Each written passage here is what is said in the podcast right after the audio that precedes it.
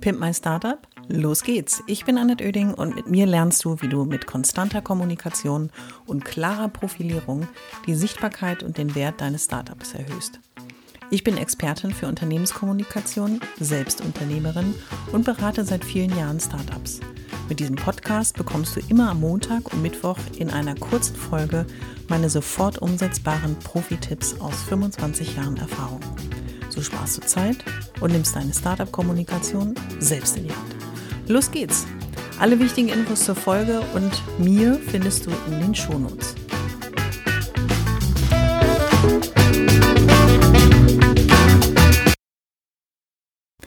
Der heutigen Folge geht es um das Thema, was Mitarbeiter wollen.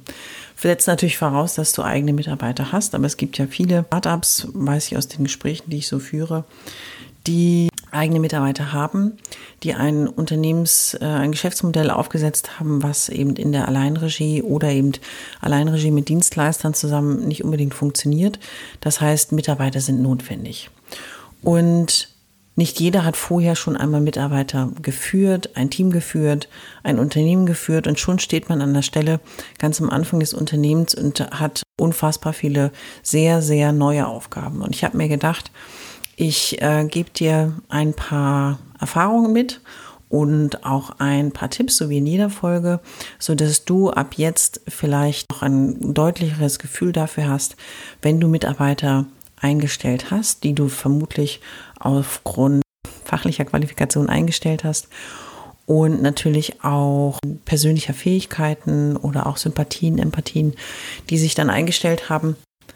Mitarbeiter im Startup zu haben, ist ein großes Geschenk. Also ich empfand und empfinde Mitarbeiter bis heute als großes Geschenk, weil ich ähm, es äh, große Freude daran habe, im Team an einem Thema zu arbeiten. Mitarbeiter machen für dich das, dein junges Unternehmen produktiver, machen die Leistungen, die du anbietest, die Angebote auch skalierbarer, weil du eben in der gleichen Zeit, in der du vorher alleine warst, nun mit drei, vier, fünf zehn Mitarbeitern die Leistung erbringen kannst. Logischerweise wird es aber auch komplexer. Und es ist so, dass die Mitarbeiter ja nicht ins Unternehmen gehen und wie Roboter ihre Arbeit ableisten, sondern sie sind Individuen, mit sehr unterschiedlichen Bedürfnissen. Und die Unterschiedlichkeit der Bedürfnisse kommt daher, dass sie eine sehr, sehr unterschiedliche Lebenssituation haben, in der sie sich befinden. Da ist vielleicht der Familienvater mit zwei kleinen Kindern und einer Frau, die ähm, sich um die Kinder kümmert, nicht arbeitet. Dann gibt es vielleicht den Junior, der noch ganz am Anfang seiner Karriere steht. Und es gibt die Mitarbeiterin, vielleicht Anfang 50, die frisch geschieden ist. Es gehen jetzt schon so verschiedene Bilder im Kopf auf, wo man sagen kann, weshalb geht derjenige zur Arbeit, weshalb arbeitet er gerne für dich und weshalb soll er sich für dein Unternehmen engagieren. Du kannst vom Lebenslauf oder von dem Vorstellungsgespräch den Leuten vor den Kopf gucken, du kannst auf ein Stück Papier gucken, du siehst Qualifikationen, du siehst äh, Familiensituationen, du hast vielleicht auch darüber gesprochen, aber die sind ein sehr, sehr unterschiedlicher Antrieb für die Motivation deiner Mitarbeiter innen. Und zwar für das Verständnis, die Motivation auch zur Arbeit zu gehen, sind sehr, sehr verschieden. Die einen machen das für Spaß und das Geldthema ergibt sich auf dem Weg. Die anderen sind sehr stark am Geld orientiert. Die nächsten sind einfach an einer äh, glücklichen Arbeitssituation in einem tollen Team interessiert. Die nächsten wollen jetzt nicht lachen, einen kurzen Arbeitsweg haben und die weiteren sind vielleicht äh, an einem interessanten Arbeitszeitmodell auch interessiert.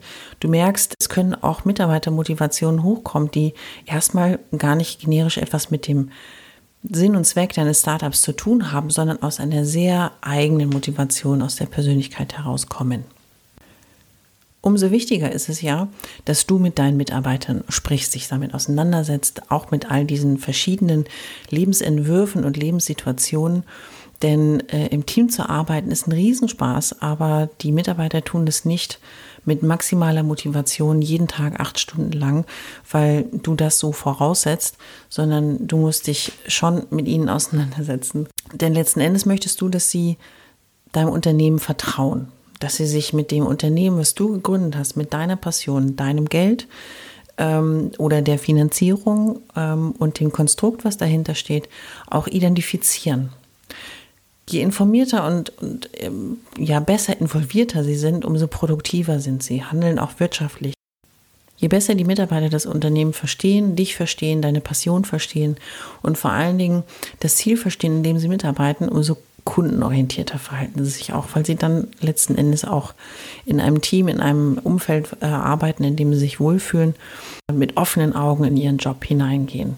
Hat auch Chancen, denn letzten Endes sehen deine Mitarbeiter Verbesserungsmöglichkeiten, Optimierungsmöglichkeiten deines Produktes und können mit dir gemeinsam natürlich auch noch an einer noch besseren Leistung, einem noch besseren Angebot äh, arbeiten. Wie in jeder Folge geht es auch heute darum, dass ich dir drei gute Tipps mit auf den Weg gebe. Einmal aus der eigenen Erfahrung heraus als Führungskraft, aus der eigenen Erfahrung heraus als Unternehmerin.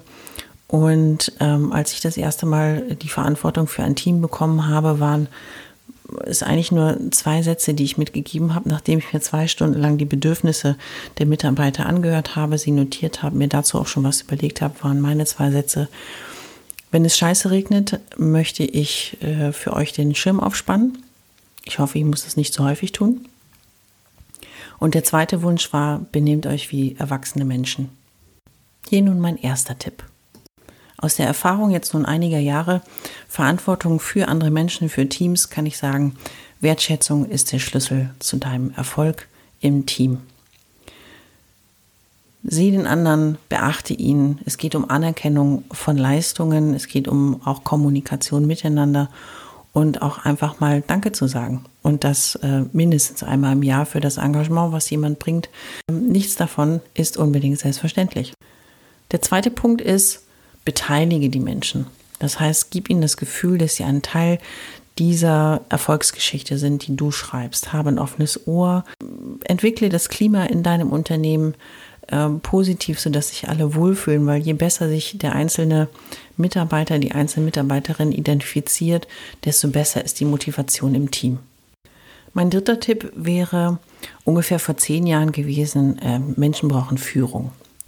Und heutzutage würde ich sagen, Menschen brauchen Orientierung, weil Orientierung hilft ihnen, sich selber in einem großen System einzuordnen und zu wissen, laufe ich irgendwie in die gleiche Richtung wie die anderen. Das heißt, informiere regelmäßig deine Mitarbeiter über das, was du vorhast, über das, was bevorsteht, über das, was gemeinsam auch erreicht wurde, Ziele, Meilensteine, über die man sich gemeinsam freuen kann. Aber das Wichtigste ist, ähm, mach dich als Unternehmer auch greifbar für deine Mitarbeiter.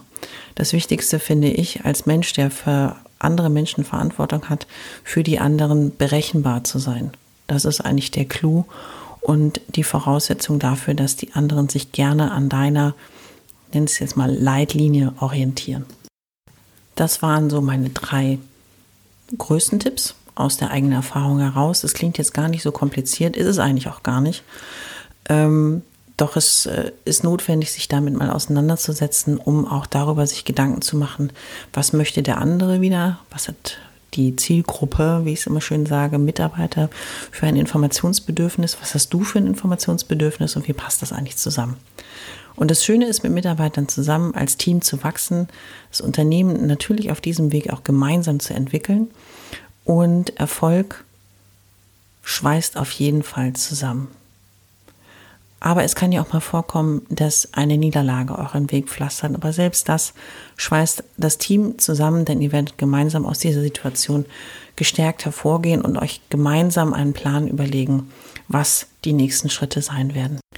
Und wenn es doch zu abstrakt war, dann gibt es einen einzigen Tipp am Ende dieser Folge, der heißt, solltest du jemals selbst angestellt gewesen sein und dich an Situationen erinnern, in denen du dich einfach nicht wohlgefühlt hast. Überleg warum und ändere das in deinem Unternehmen. Mach es einfach besser als all diejenigen, mit denen du bisher zusammengearbeitet hast. Beobachte, was andere machen und mach es einfach besser.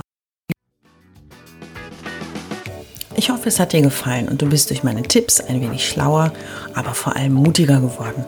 Ich freue mich, wenn du meinen Podcast abonnierst und so ab jetzt keine Folge mehr verpasst. Immer montags und mittwochs. Und wenn es dir gefallen hat, schreib mir gerne eine Bewertung und gib mir 5 Sterne.